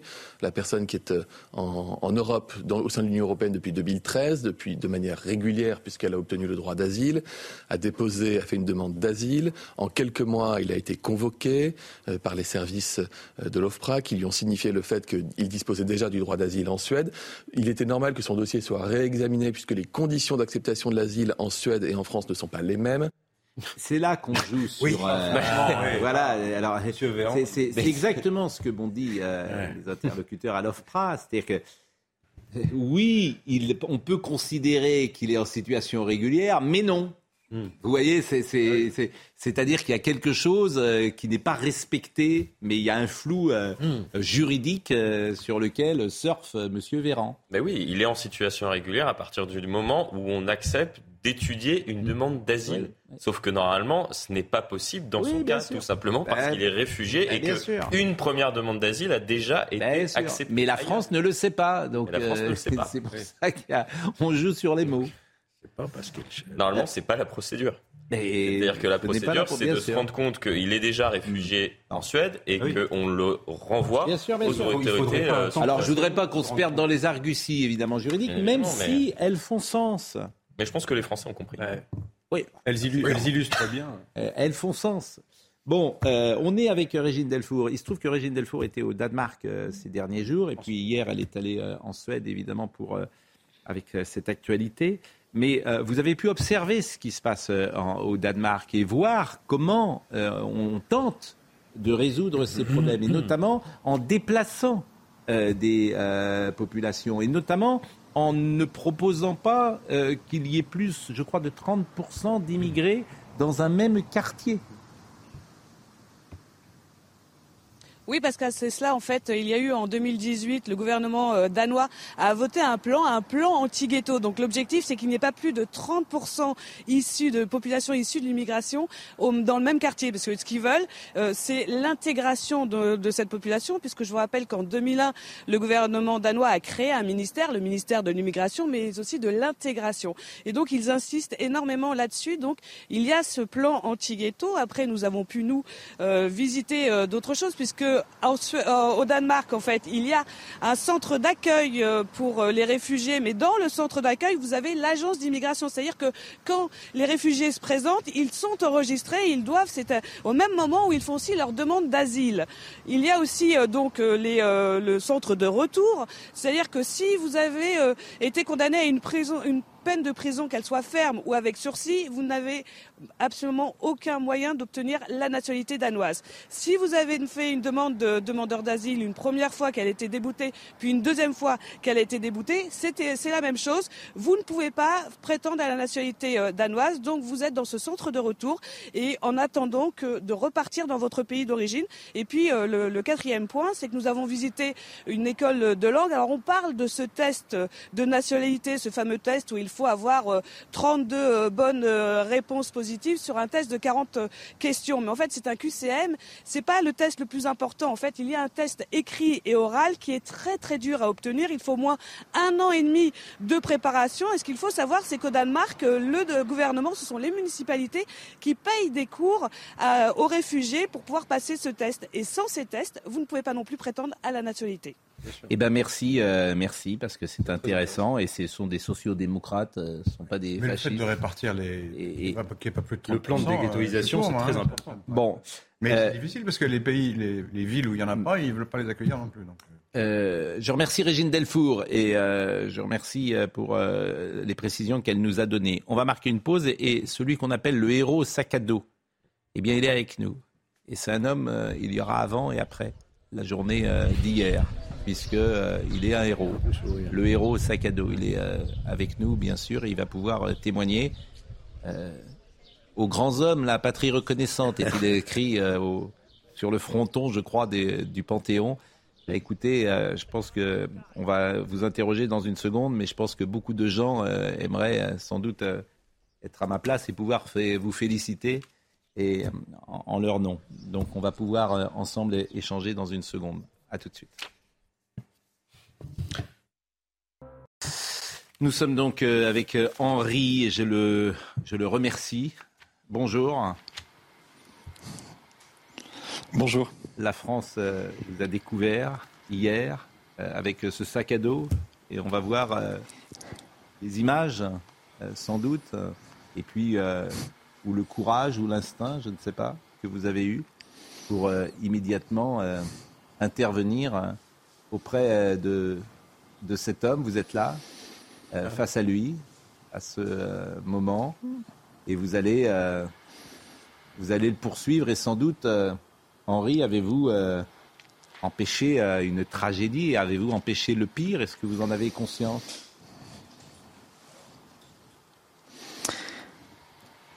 Ce que je sais, c'est que j'étais pas là par hasard. Sur mon chemin des cathédrales, j'ai croisé la route de cet homme et j'ai agi vraiment instinctivement. J'ai pas réfléchi. J'ai, pour moi, c'était impensable de rester à rien faire. et, j'ai agi comme un Français devrait agir, c'est-à-dire euh, j'ai suivi mon instinct et j'ai tout fait pour, pour protéger le plus faible. Pourquoi vous dites que vous n'étiez pas là par hasard? Je pense que sur mon chemin des cathédrales, j'ai croisé le sentier du sang et, et j'ai été un peu poussé intérieurement à, agir, à, défendre le, pur innocent, l'enfant qui se fait attaquer. Et, et, donc voilà, et en fait, ce que, ce que je veux surtout vous dire, c'est c'est que ce que j'ai fait, tout le monde l'aurait pu faire, tout, le monde aurait pu le faire, pardon, et tout Français devrait le faire. Et peut-être aussi, euh, j'inviterais ceux qui nous écoutent à, à, se recentrer vraiment sur l'essentiel pour garder justement à l'esprit ce qu'il y a de plus beau et, et, de plus grand. Et donc, euh, et donc, en fait, finalement, euh, quand j'ai agi, j'ai vraiment que suivi mon instinct. Pour que les choses soient claires, quand vous parlez du chemin des cathédrales, qu'est-ce que vous entendez par là Pèlerinage. Je fais pendant, je fais pendant neuf mois le, tour des cathédrales de France. Ma volonté est de faire découvrir euh, au plus grand nombre, tous ceux qui le veulent, tous ceux qui sont sensibles à ça, la beauté de nos cathédrales de France, justement dans une dimension de, de nous réunir autour de ces monuments architecturaux magnifiques, construits par nos ancêtres, nos ancêtres qui étaient abreuvés de grandeur et, et dont on devrait s'inspirer. Et finalement, quand j'ai agi au square, c'était ça en fait qui m'a poussé. C'était la grandeur dont je me nourris dans les cathédrales que je traverse depuis déjà maintenant un peu plus de deux mois et il me reste sept mois de marche. Euh, Henri, vous êtes étudiant, vous avez 24 ans, vous êtes diplômé en philosophie, vous êtes titulaire d'un master en management. On comprend que vous êtes un fervent catholique. Et quand vous dites euh, n'était pas là par hasard, euh, vous voyez dans cette intervention quelque chose euh, qui allait au-delà peut-être de de ce qui peut se passer euh, traditionnellement sur la Terre, c'est ça? Je sais pas. Ce que je sais, c'est que j'étais là à ce moment-là et que j'ai agi en étant un peu, en étant complètement poussé intérieurement. J'ai ressenti une grande force en moi, la, poussée d'adrénaline. J'ai vraiment pas réfléchi. C'était intolérable que des enfants se fassent attaquer de cette manière-là. Et, j'ai agi comme j'ai pu. Donc, euh, on pourra dire ce qu'on veut. J'ai peut-être été poussé, je sais pas, mais moi, je considère que je n'étais pas là par hasard. Avez d'ailleurs euh, mis un message de, soutien. Euh, vous avez remercié plus exactement sur Instagram tous ceux qui vous ont soutenu. Merci euh, pour tous vos messages de soutien. Je pense particulièrement aux victimes et leurs parents. J'espère qu'ils s'en sortiront. L'aventure ne s'arrête pas. On se retrouve bientôt. Quelles sont les réactions que vous avez depuis hier? Très positive. Beaucoup de gens m'envoient des messages de soutien. Je ne peux pas répondre à tout le monde malheureusement. ce que je sais aussi, c'est que je pense surtout aux victimes, à leurs familles. Euh, je n'ai pas eu trop de nouvelles de leur état de santé. J'espère qu'elles vont bien. J'espère qu'elles s'en sortiront. Difficile de savoir ce qui se passe dans sa tête, pourquoi on intervient, pourquoi on n'intervient pas. Vous le dites à l'instinct. Quand vous avez découvert cet homme, vous avez vu son couteau, tout va très vite, j'imagine, dans votre tête, dans votre cerveau. Et est-ce que vous vous souvenez, est-ce que vous arrivez à, analyser précisément votre état d'esprit hier sous les coups de 9h45 il, a fallu le faire au moment de la déposition euh, auprès de la police judiciaire. Il a fallu rentrer dans tous les détails. C'était un exercice pas très évident. Aujourd'hui, ce que je sais, c'est que j'ai des flashs dans la tête, des images effectivement atroces. Ce qu'il faut, c'est que maintenant, il faut passer outre, savoir ce qu'on en fait, euh, tourner tout ça en quelque chose de positif et, continuer d'avancer. Et moi, maintenant, ce que je veux faire, c'est continuer mon chemin des cathédrales et montrer maintenant à tous ceux, à tous ceux qui vont bien vouloir euh, me suivre sur les réseaux, euh, la, beauté des cathédrales et voir que c'est de ça dont on peut s'abreuver et que c'est ça qui peut nous pousser à agir dans le juste, dans le bon et dans le beau. On n'a pas évidemment le film de ce qui s'est passé hier. On vous voit donc la première fois que vous intervenez, c'est lorsqu'il est tout proche de ce petit jardin d'enfants. Manifestement, c'est là que vous le découvrez. Oui, j'ai vu un homme euh, au loin. Au début, il me semblait que c'était un vol à l'arraché. Après, j'ai compris très vite que c'était une véritable attaque et c'est là, à ce moment-là, je vous l'ai dit, j'ai pas réfléchi, j'ai foncé. Et après, après c'est très vague dans ma tête. Très, très vague. Très vague dans votre tête. Alors justement, euh, euh, on n'a pas le film complet et on vous retrouve euh, le poursuivant euh, sur une aire de gazon un peu plus large que précisément ce, moment du jardin d'enfants. Qu'est-ce qui s'est passé entre les deux moments? En fait, je pense qu'il a compris qu'il n'allait pas pouvoir agir comme il voulait puisqu'en fait, on était, j'étais pas tout seul à lui courir après. On était, il y avait d'autres personnes aussi, d'autres jeunes notamment que je salue. Et, euh, en fait, donc, il est sorti du jardin d'enfants, il a couru donc sur le parc du Paquet à Annecy. Et, avec ce que j'avais, j'ai essayé de, on a essayé de lui faire peur, de lui faire comprendre qu'il pouvait pas agir comme il voulait. Donc voilà, donc je l'ai effectivement poursuivi avec mon sac. Mais après, euh, les images sont, sont très floues. Les images sont très floues et effectivement, euh, je disais, il y aura un avant et un après dans votre vie puisque c'est euh, une journée fondatrice de votre existence. Que jamais vous n'oublierez ce 8 juin, bien sûr, pour ce que vous avez fait. Et puis également parce que ces victimes, euh, on a des nouvelles plutôt rassurantes, hein, bien sûr. Euh, ces victimes, on l'espère, iront mieux ces, ces, prochains jours. Mais une fois que vous le poursuivez, à ce moment-là, vous êtes avec d'autres personnes. Est-ce que vous êtes présent jusqu'au moment où la police intervient? Oui, oui, oui, j'ai été présent. Euh, je l'ai poursuivi jusqu'à ce que, la police tire et, que le gaz fasse maîtriser par les motards. Voilà. Et mais vous disiez, euh, vous disiez que c'était une journée fondatrice dans ma vie. Peut-être, oui. Pour l'instant, je sais pas. Ce que je sais, c'est que maintenant, euh, tout ça, ça va me nourrir énormément et que j'ai qu'une envie, c'est de, de continuer mon aventure, repartir à l'aventure pour emmener qui, qui, tous ceux qui rêvent de grandeur derrière moi pour pour visiter ce qui nous fait rêver, les cathédrales et, j'ai vraiment envie juste euh, de dire euh, aux Français, j'ai agi comme tout Français devrait agir et aurait agi. Et maintenant, il faut relever la tête et arrêter de se laisser faire. Euh, vous êtes diplômé en philosophie, mais vous êtes manifestement aussi un homme d'action, Henri. Merci. Philosophie, une philosophie au fond qui ne euh, n'est pas de chair ou ne s'inscrit pas dans la réalité, euh, quel est son intérêt euh, Réfléchir pour ne rien faire, ça n'a pas beaucoup d'attrait. Ça apprend à vivre. La philosophie l'a démontré. Mais, mais surtout, ce qui est intéressant, c'est quand la philosophie, peut-être, a, débouche sur quelque chose de très concret, sur une manière de se conduire. Ce que disait Karl Marx. Oui, on reconnaît. Vous avez redonné, vous avez redonné un peu d'humour à Laurent Geoffrin. Euh, il n'est plus temps d'interpréter le monde, il faut le changer. Bah, bah, mais, je, bon, pas la même. Mais, c'est vrai que cette. Euh, L'objectif n'était pas le même. Non, mais c'est vrai que c'est intéressant euh, euh, quand une philosophie s'inscrit dans une réalité, bien, bien évidemment. Euh, qu'est-ce que, une fois donc il a été euh, arrêté, ah, Georges Fenech vous a posé une question. Non, on, salue tous votre courage, mais est-ce qu'à un certain moment, quand même, vous n'avez pas ressenti une peur pour votre, pour votre vie Vous êtes passé au-delà de cette peur? Comment vous l'avez ressenti, cette action? Qu'est-ce qui vous a poussé? Oui, il y a forcément un moment où, où effectivement, euh, en fait, tout ça est très instinctif, presque animal, j'ai envie de dire. Euh, euh, il y a effectivement un moment, il s'est retourné contre moi, il a essayé de me donner des coups de couteau, j'ai pu l'esquiver. Moi aussi, j'ai essayé de, l'avoir avec mon sac, ça, a complètement raté.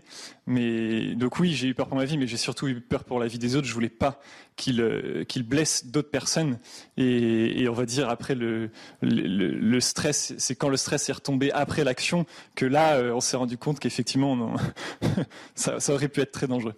Henri, je ne connais pas votre vie. Je ne sais pas si vous avez des frères, des sœurs, si vos parents euh, sont, toujours de ce monde ou pas. Euh, est-ce que hier, vous avez eu des témoignages de votre famille, de votre mère, peut-être de votre père, de votre frère, de votre sœur, que sais-je? J'ai une belle et grande famille, j'en resterai là, et ils m'ont tous beaucoup soutenu. Mais ils étaient fiers de vous, peut-être En même temps qu'ils ont eu peur pour vous, j'imagine. Oui. J'imagine si euh, votre mère vous appelle hier matin et il doit être entre euh, euh, la fierté d'avoir un fils comme, le, comme vous et en même temps euh, l'effroi qu'elle doit ressentir. Je dis une mère, mais je pourrais dire votre père et vos frères et sœurs aussi peut-être. d'avoir été tellement inquiet et rétrospectivement de dire voilà, la vie tient parfois un fil. Bah, ce que je suis, je leur dois. Donc, c'est mes parents qui m'ont éduqué. Donc, euh, je sais très bien que mes parents auraient réagi de la même manière que je l'ai fait, puisque c'est d'eux que, que, je tiens ça. Donc, euh, oui, ils sont, ils sont très fiers. Euh, quel va être prochainement, vous êtes aujourd'hui à Annecy, quel va être votre programme ces prochaines heures, ces prochains jours? Je vais d'abord prendre le temps de me reposer. De décanter toute cette histoire et après je repartirai euh, vers le nord en direction du Jura, de la Bourgogne puis de l'Alsace. Et je terminerai mon tour de France, je pense, par la région parisienne après avoir remonté le Massif central. Euh, vous allez voir toutes les cathédrales, toutes les cathédrales de France? Hmm. L'idée, c'est d'aller en voir euh, un maximum, effectivement, et de, montrer déjà aux gens qu'il y en a énormément en France, qu'elles sont toutes très belles, qu'elles ont toute une histoire à nous dire, et que ces, chefs-d'œuvre gratuits, construits par nos ancêtres, ont, quelque chose à, nous transmettre et, une beauté dont on peut s'inspirer. Vous ne saurez même pas dire combien il y a de cathédrales en France, euh, Henri, si vous connaissez le chiffre euh, exact je n'ai pas le chiffre exact non plus, hmm. parce que c'est assez difficile de faire le compte. Il y en a plus de 170. Il doit y en avoir autour de 175, 176, il me semble. Euh, est-ce que vous avez été interrogé par la police hier? Est-ce que vous avez euh, été contraint, si j'ose dire, euh, de donner des précisions et d'être entendu par les services de l'État? Oui, c'est tout à fait normal. J'étais par la police judiciaire, j'étais le témoin principal pour eux, donc j'ai fait une longue déposition de trois heures. que je vous dis qui était assez pénible puisqu'il fallait rentrer dans tous les détails, se remémorer toute la scène d'action et, décrire chaque seconde en plusieurs phrases. Mais voilà, le but c'est que les, enquêteurs, les enquêteurs puissent après faire leur enquête et, euh, décider, enfin déterminer ce qui s'est vraiment passé. Et, voilà. Vous disiez que vous avez besoin de repos et on le comprend parce que la charge émotionnelle est très forte. Est-ce que vous avez trouvé le sommeil cette nuit? Avec un bon somnifère. Est-ce que vous avez rêvé cette nuit? Non, je m'en souviens pas que vous avez eu euh, le sentiment euh, que autour de vous, euh, on pouvait vous dire des choses ou vous faire passer des messages? Je reçois beaucoup de messages de, gratitude, ça me touche énormément. Beaucoup me, me traitent en, en héros national, ce qui est pour moi un peu absurde, puisque comme je vous le disais depuis le début, c'est je n'ai agi que comme un Français devrait le faire. Si, tout le monde agit de, la manière dont, dont je l'ai fait, euh, la France serait un pays beaucoup plus sûr et en fait on aurait des héros à tous les coins de rue. Moi, ce que j'ai juste envie de dire, c'est qu'il suffit juste de relever la tête, regarder ce qu'il y a de beau et de grand, s'en nourrir et agir en conséquence. Bah, écoutez, vraiment, euh, je pense que chacun va pouvoir euh, vous écouter et écouter votre message lumineux et regarder et scruter votre visage. Peut-être que euh, Georges, Philippe, euh, euh, Laurent ont une question. mais le fait de marcher comme ça, sans armes, vers un type qui a un couteau, ça demande un courage hors du commun. Hein. Je ne sais pas si vous vous rendez compte, le, on risque vraiment sa vie, parce qu'un coup de couteau, ça, va vite. Hein. Bien sûr. C'est extrêmement dangereux. Et la qualité qui démontre les héros authentiques, c'est ce que révèle Henri, la modestie. Oui. C'est fondamental. Et tout le, tout le contraire de l'individualisme, de l'égoïsme, c'est vraiment euh, une forme d'altruisme poussée à, sa version paroxystique finalement, qui est la prise de risque pour sa propre vie. Et, tout ça dans un récit aujourd'hui très empreint d'humilité et mm. d'humanité. Et en fait, c'est une leçon de vie, je pense, collective que nous donne Henri ce matin et qui est absolument merveilleuse. Et Pascal, pardon, c'est peut-être une digression euh, choquante. Le hasard a fait que j'ai entendu hier une radio publique qui, pour se moquer de, la réflexion sur les origines, tournait avec dérision la France des cathédrales. Et j'ai beaucoup aimé ce qu'a dit Henri sur les cathédrales. Ça m'a touché particulièrement. Henri, est-ce que... envoyé mon livre. Moi, j'ai fait un livre sur les cathédrales. Ah oui. Euh, si vous essayez de un somnifère, le problème, le, problème avec Laurent Geoffroy, Henri, c'est qu'il est en train de vous demander, euh, dans votre tour de France des cathédrales et la nouvelle notoriété que vous avez, de vous promener avec son livre. C'est quand même ce que je trouve pas tout à fait convenable de la part de Monsieur Geoffroy. C'est de la Comme ça, de, ça, ça s'appelle effectivement de la récupération. J'aurais aimé plus de, de spiritualité.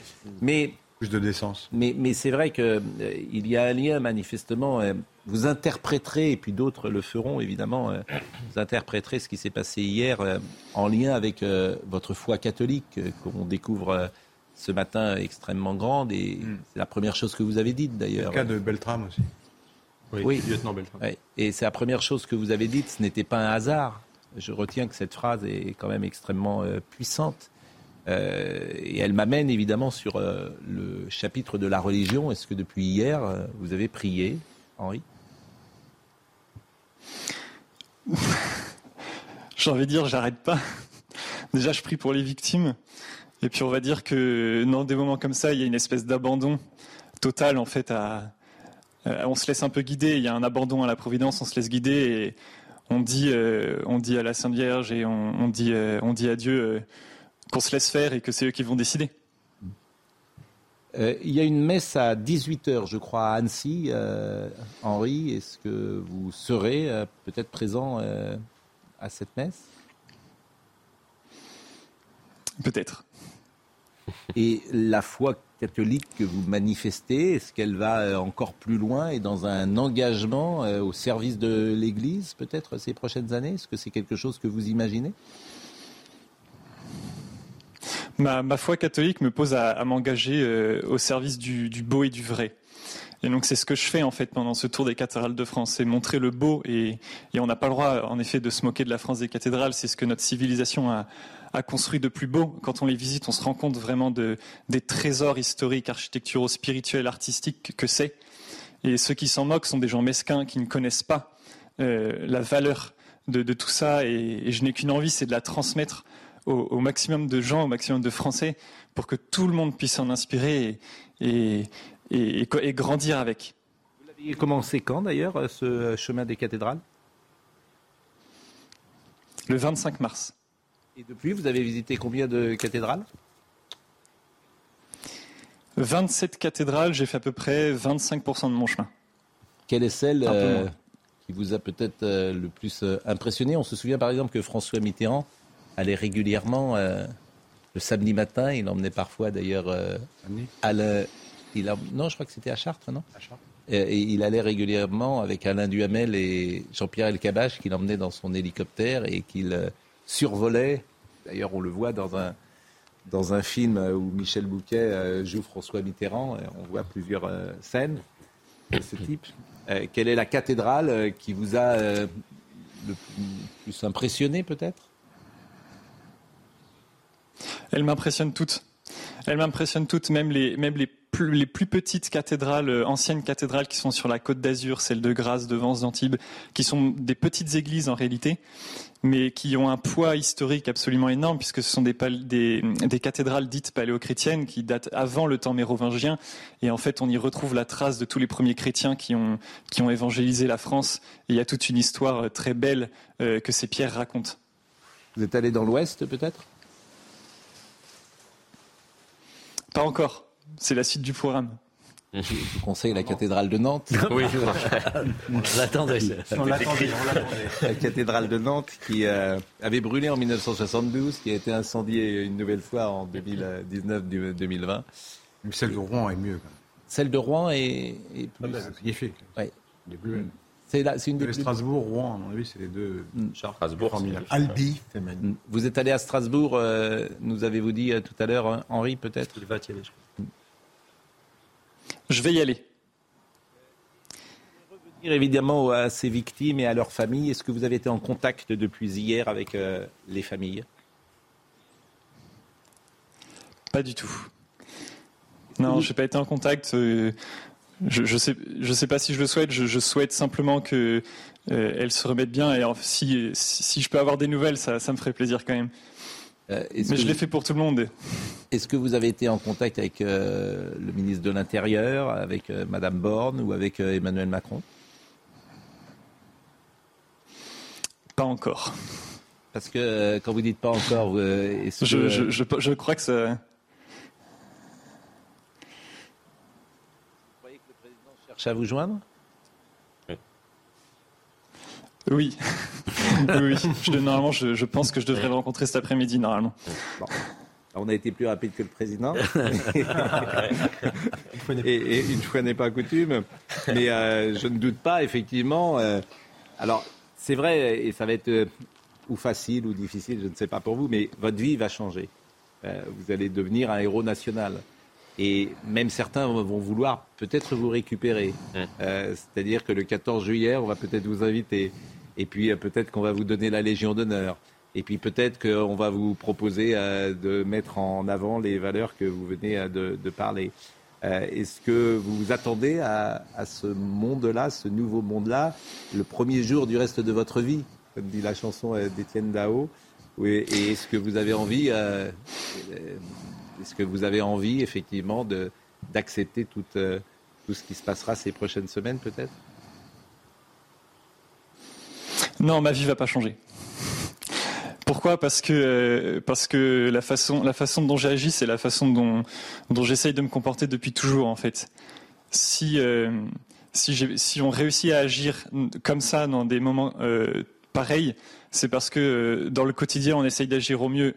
Donc je considère pas que ma vie va changer. Je continuerai à, à agir du mieux que je peux pour faire le bien autour de moi et dans, dans, les petites choses du quotidien et puis tout, tout ce qui viendra après je les prendrai le jour le jour. Bon, évidemment, il y a beaucoup de gens qui euh, vous écoutent et puis il y a beaucoup d'interrogations. Alors certains euh, euh, croient distinguer sur votre cœur un signe de la Vendée. Je ne sais pas, Henri, si c'est le cas. Non, non. C'est plutôt sur, c'est plutôt sur la Manche, le drapeau français. ça n'a pas échappé également à, ça. C'est une marque de t-shirt ici. Ah bon, d'accord. Donc euh, ça n'a pas échappé à ceux qui nous euh, regardent. Et effectivement, euh, c'est intéressant parce que ce, que ce, que je trouve intéressant dans l'échange qu'on a, c'est que la jeunesse que vous incarnez, s'il n'y avait pas eu ce qui s'est passé hier, elle parle très peu à la télévision. Mmh c'est très intéressant d'ailleurs. Elle ne parle très peu. C'est-à-dire que c'est une euh, jeunesse différente de celle parfois que les médias euh, offrent aux, ou aux téléspectateurs, ou aux lecteurs, ou, aux auditeurs. Et c'est intéressant parce que cette France-là existe. Elle est euh, très puissante, elle est très présente. Et elle est parfois, disons-le, moquée dans l'espace médiatique. Un jeune homme catholique de 24 ans qui fait le tour des cathédrales, euh, c'est parfois l'objet de ricanements dans l'espace euh, médiatique. Et aujourd'hui, par euh, ce qui s'est passé hier, vous devenez un héros. Je ne sais pas si vous avez, si vous partagez d'abord mon, analyse, mais c'est quelque chose qu'on peut remarquer. Hmm. Parce que parce que c'est une jeunesse d'action. Vous l'avez dit tout à l'heure. C'est une jeunesse qui qui veut agir, qui a décidé d'agir. Et j'en fais partie, je suis le fruit de tout ça, et on est aussi le fruit des générations précédentes qui nous ont éduqués, et qui, elles aussi, à leur manière, ont décidé d'agir. Et on est une jeunesse qui a, qui a décidé d'arrêter de, courber la tête, et au contraire de, relever la tête, de regarder ce qu'il y a de beau et de grand, comme les cathédrales pour ma part, et qui a décidé d'agir. Et, je ne suis pas seul, il y en a beaucoup. Et qui veut agir exactement par intelligence, mais aussi... Euh, euh, pas forcément dans euh, les actions euh, des uns et des autres, de cette même jeunesse qu'on peut voir parfois agir. Mais ce discours-là, et j'ai voulu vraiment qu'on prolonge ensemble cette conversation, ça fait 25 minutes qu'on est ensemble, et voilà, on a accès aujourd'hui à un témoignage qui diffère de ceux qu'on entend parfois. Euh, j'ai bien compris donc que cet après-midi, vous allez rencontrer le président Macron. Qu'est-ce que vous allez lui dire? Vous allez l'écouter? De toute façon, avec le président Macron, vous n'avez pas le choix. Hein Je ne sais pas. Je ne sais pas encore. On verra bien comment ça va se passer. Qu'est-ce que vous avez envie de lui dire? Je ne sais pas. je verrai sur le moment. Hmm. Bah écoutez, euh, je, vois en tout cas que je vois en tout cas que euh, euh, cet instinct euh, qui était hier vous a mené à faire ce que vous avez fait, bah, cet instinct sera également présent cet après-midi. c'est vrai que ce Syrien que vous avez croisé hier se, se dit chrétien. Est-ce que ça, ça vous a surpris ou interloqué? Ce qui est certain, c'est que on ne peut pas tuer des enfants innocents au nom du Christ. C'est ça, c'est fondamentalement anti-chrétien. le vrai message du Christ, c'est un message d'amour, c'est un message de défense des plus faibles. Et c'est sur ce message-là que la France s'est construite. La France s'est construite sur l'idéal chevaleresque, et l'idéal chevaleresque, c'est la défense de la veuve et de l'orphelin. Donc un homme, qu'il se dise chrétien ou non, qu'il soit syrien ou non, qui frappe les plus faibles au nom du Christ, ne n'est pas un homme du Christ. Bah, écoutez, je vous remercie vraiment grandement. Je vous remercie grandement parce que euh, on interroge beaucoup de gens dans notre métier, mais le moment qu'on vient de vivre ensemble, bah, je pense que les téléspectateurs ne l'oublieront pas parce qu'ils auront été euh, euh, sous le sous le charme d'une parole authentique et sincère, et ce n'est pas si fréquent, Henri.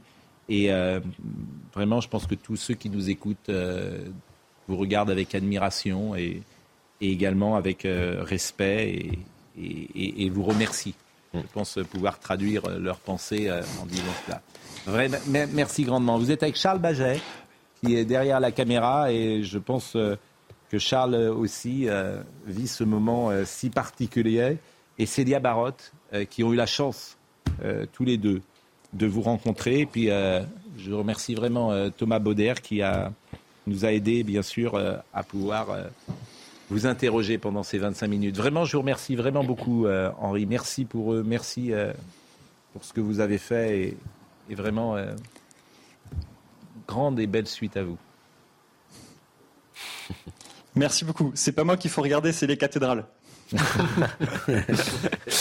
ben là, on va aller dans une autre église, figurez-vous. Alors, aujourd'hui, j'ai voulu que Jacques Vendroux soit à la fin de cette émission.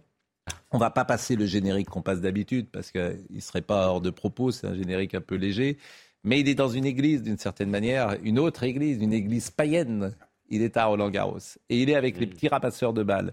Et je voulais vraiment que Jacques vous soyez avec nous parce que euh, vous aussi, à votre manière, vous nous donnez, euh, vous nous transmettez des bonnes ondes comme Henri. Je ne sais pas si vous avez eu le temps d'écouter Henri depuis 25 euh, minutes. Je sais que vous êtes à Roland Garros. D'habitude, je ne sais pas où vous êtes, mais là, c'est différent. Et vous êtes avec les petits ramasseurs de balles. Et c'est bien qu'on donne euh, la parole aux petits ramasseurs de balles. Euh, Jacques Vendroux, bonjour. Oui, bonjour à tous. Et ce que je voulais dire, c'est que pour un tournoi de tennis, bon, il faut un arbitre, des joueurs, un terrain, un filet, de la terre battue. il faut des spectateurs. Et on oublie de temps en temps de rendre hommage aux ramasseurs de balles qui ont écouté, euh, franchement, euh, tout à l'heure votre invité et les jeunes qui sont derrière nous, eh bien, ont vraiment une pensée pour tout ce qui se passe à Annecy. Et je dois vous dire qu'hier, euh, eh bien, Gilles Moreton, Amélie Mauresmo et Caroline Flessier eh bien, ont décidé qu'il y aurait une minute de silence sur le central pendant les demi-finales du tournoi féminin, ce qui est quand même un événement extrêmement considérable. Et je suis avec Arthur Bongrand, qui est le, chef des ramasseurs, de, ramasseurs et ramasseuses de balles, et Arthur, je voulais vraiment que vous m'expliquiez un petit peu comment ça se passe. Je veux dire, euh, ils sont nombreux. Hein ils sont nombreux, ils sont 280 euh, cette année, euh, issus d'une grande sélection nationale de plus de 5000 candidats au départ. Et on a la chance d'avoir les, 280 pendant les trois semaines avec nous. Ce qui est important, c'est que il, il faut s'adresser à la Fédération française de tennis pour être candidat. Vous l'avez dit, 5000 candidats, c'est énorme. Exactement. N'importe qui, licencié entre 12 et 16 ans, euh, peut devenir ramasseur de balles. Il suffit de s'inscrire, il suffit de passer les sélections et puis ensuite espérer faire partie euh, des meilleurs pour aller, euh, pour aller jusqu'à Roland Garros. Là, vous parliez tout à l'heure, Pascal, de, de, la jeunesse avec votre invité. Eh bien maintenant, je ne sais pas si vous l'avez remarqué, mais il n'y a plus d'adultes qui sont ramasseurs de balles ici à Roland Garros. Ce sont que des jeunes adolescents et adolescentes. Et c'est vrai, c'est un moment très, très important pour le tennis. Et moi, ce qui m'a vraiment fait plaisir, parce que c'est, en fonction de ce que vous avez fait tout à l'heure avec votre invité, eh bien, tout le monde ici se sent vraiment très concerné par ce qui se passe à Annecy. Et je crois savoir qu'il y aura certainement encore un geste affectif cet après-midi à l'occasion des deux demi-finales du tournoi masculin. Eh ben, je vous remercie vraiment grandement, Jacques. Euh, il est 10h30. Je dois vous montrer euh, l'essentiel chez Labro. Et euh, chaque euh, vendredi, vous le savez, je vous propose un extrait de l'émission qui est diffusée le 11 juin sur C8. Ce dimanche, Philippe recevra le professeur Jean-Philippe Spano, qui est oncologue, qui est une référence française en matière de lutte contre le cancer. Il préside du 14 au 16 juin la sixième édition des Journées françaises et internationales de l'oncologie. Écoutez-le on commence à mieux connaître la cellule cancéreuse, on commence à, mieux connaître ce qu'on appelle le génome, c'est-à-dire les gènes qui constituent finalement la base de la division de cette cellule. Et donc, du coup, on arrive à trouver des traitements plus personnalisés, plus adaptés, et en particulier à ce type euh, de, de, mutations géniques qui pourraient survenir et être responsables. La deuxième grande révolution de ces dernières années, c'est la fameuse immunothérapie, c'est-à-dire qu'en fait, on va utiliser notre propre système immunitaire, on va stimuler notre propre système immunitaire, et c'est lui qui, d'ailleurs, c'est sa vocation euh, principal et, originel, c'est lui qui va aller détruire euh, par l'intermédiaire de, cellules tueuses, comme on les appelle, comme les lymphocytés, ce sont des types de globules blancs, qui va aller directement tuer la cellule. Ça, c'est une très très belle. C'est plus qu'une évolution, c'est vraiment une révolution thérapeutique. Il est 10h31, Audrey Berthaud. Emmanuel Macron est arrivé euh, à Grenoble où sont hospitalisés trois des quatre enfants euh, blessés. Euh, deux d'entre eux sont en urgence vitale. Emmanuel Macron est avec son épouse Brigitte. Ils rencontreront ensuite les secouristes, pompiers, policiers qui ont apporté leur soutien aux familles des victimes. Il devrait y avoir une prise de parole du président de la République dans la journée. Les prix de centaines de produits baisseront dès le mois de juillet. C'est la promesse ce matin de Bruno Le Maire. Le ministre de l'économie a dit que les grands industriels de l'agroalimentaire se sont engagés auprès de Bercy Hier, euh, la Banque de France a d'ailleurs annoncé que le pic de l'inflation avait été atteint en France. Et puis, dernier jour du euh, procès pour l'assassinat de Shaina, cette jeune femme qui avait euh, été poignardée à mort et brûlée vive à Creil en 2019. La Cour d'assises des mineurs de l'Oise doit rendre son verdict aujourd'hui. En France, selon les chiffres officiels, une femme meurt tous les trois jours de la violence de son conjoint ou ex-conjoint. Je salue Michel Drucker qui nous écoute. Exceptionnel ce moment avec Henri. Il restera dans l'histoire de la télé, me dit-il. Beaucoup de gens. Je salue, ben, je salue Madame Budzinski qui me remercie et bravo euh, pour Henri, etc. Euh, il y a beaucoup de gens, je reçois des tonnes de, de, SMS, j'aimerais tous euh, les lire et je embrasse vraiment tous ceux qui nous écoutent. demain, je sais que vous tenez beaucoup à cette émission, 10 heures sur CNews. Bonjour, docteur Millot. Non, J'aimerais tellement, en fait, vous savez, les hommes de bonne volonté, j'aimerais tellement que nous soyons ensemble, des hommes de bonne volonté, ensemble pour trouver des solutions. Après ce qu'a dit. Mais c'est pas la même. Mais vous voyez, vous repartez encore. Je, je, je, m'ouvrais, j'allais vers vous, je vous tendais les bras. J'espérais. Après les cathédrales, c'est l'heure du Le discours d'Henri, il y a quelque chose. Voilà, on est tous, tous frères, ensemble, et trouvons des solutions pour travailler ensemble et trouver des bonnes solutions sans démagogie, sans. Euh... guère que six ans qu'on fait ça. Oui, bon, d'accord. vous, êtes, vous êtes dans l'ironie. Écoutez Brigitte Millot. Il faut qu'on soit le plus éloigné possible génétiquement, parce qu'on sait que quand on est trop proche, au niveau immunologique, au niveau gène, on risque ce qu'on appelait avant la consanguinité. C'est-à-dire que, tu sais, c'est pour ça qu'il ne faut pas se marier entre cousins, etc. Sinon, on peut avoir des problèmes avec des enfants, justement, qui ont des problèmes de santé. Donc là, l'idée, rien qu'avec le premier baiser, c'est ce qu'on appelle le complexe majeur euh, d'histocompatibilité. Bref, c'est comme un test génétique inconscient, voilà. Et donc, et c'est ce qui expliquerait que 66% des femmes euh, rompraient après le premier baiser, c'est-à-dire qu'elles sentent que le partenaire ne sera pas le bon, ne sera pas un bon euh, géniteur. Et donc 66% des femmes rompent après le premier baiser. C'est quand même incroyable ce corps humain, non? Ah Alors, qu'est-ce que c'est que cette affaire? Ça vous est arrivé? Ça, c'est incroyable. Bon, là-dessus. Je salue Jacques Vendroux. Jacques, vous avez 10 secondes. Et là, on va voir si vous êtes un grand de chez grand parce que euh, ce que vous allez répondre restera dans les archives de CNews. Alcaraz, Djokovic, qui va gagner cet après-midi? Alcaraz. Vous aviez Alcaraz. Vous avez deux secondes. Merci Jacques. Et euh, vraiment, on vous transmet aussi euh, tout l'amour que nous avons pour vous. Merci à Audrey Missiraka qui était à la réalisation, à David Tonnelier qui était à la vision, à Samuel Vasselin qui était avec euh, moi ce matin, ainsi que Florian Doré. Toutes ces émissions sont retrouvées sur cnews.fr. c'est vendredi, ce soir ce sera Julien Pasquet. Rendez-vous lundi. Bon week-end à tous. Et Jean-Marc Morandini dans une seconde.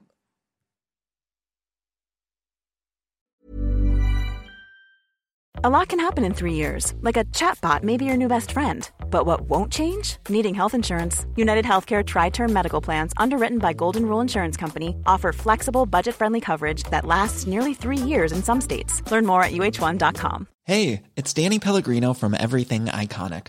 Ready to upgrade your style game without blowing your budget? Check out Quince. They've got all the good stuff shirts and polos, activewear, and fine leather goods all at 50 to 80% less than other high-end brands.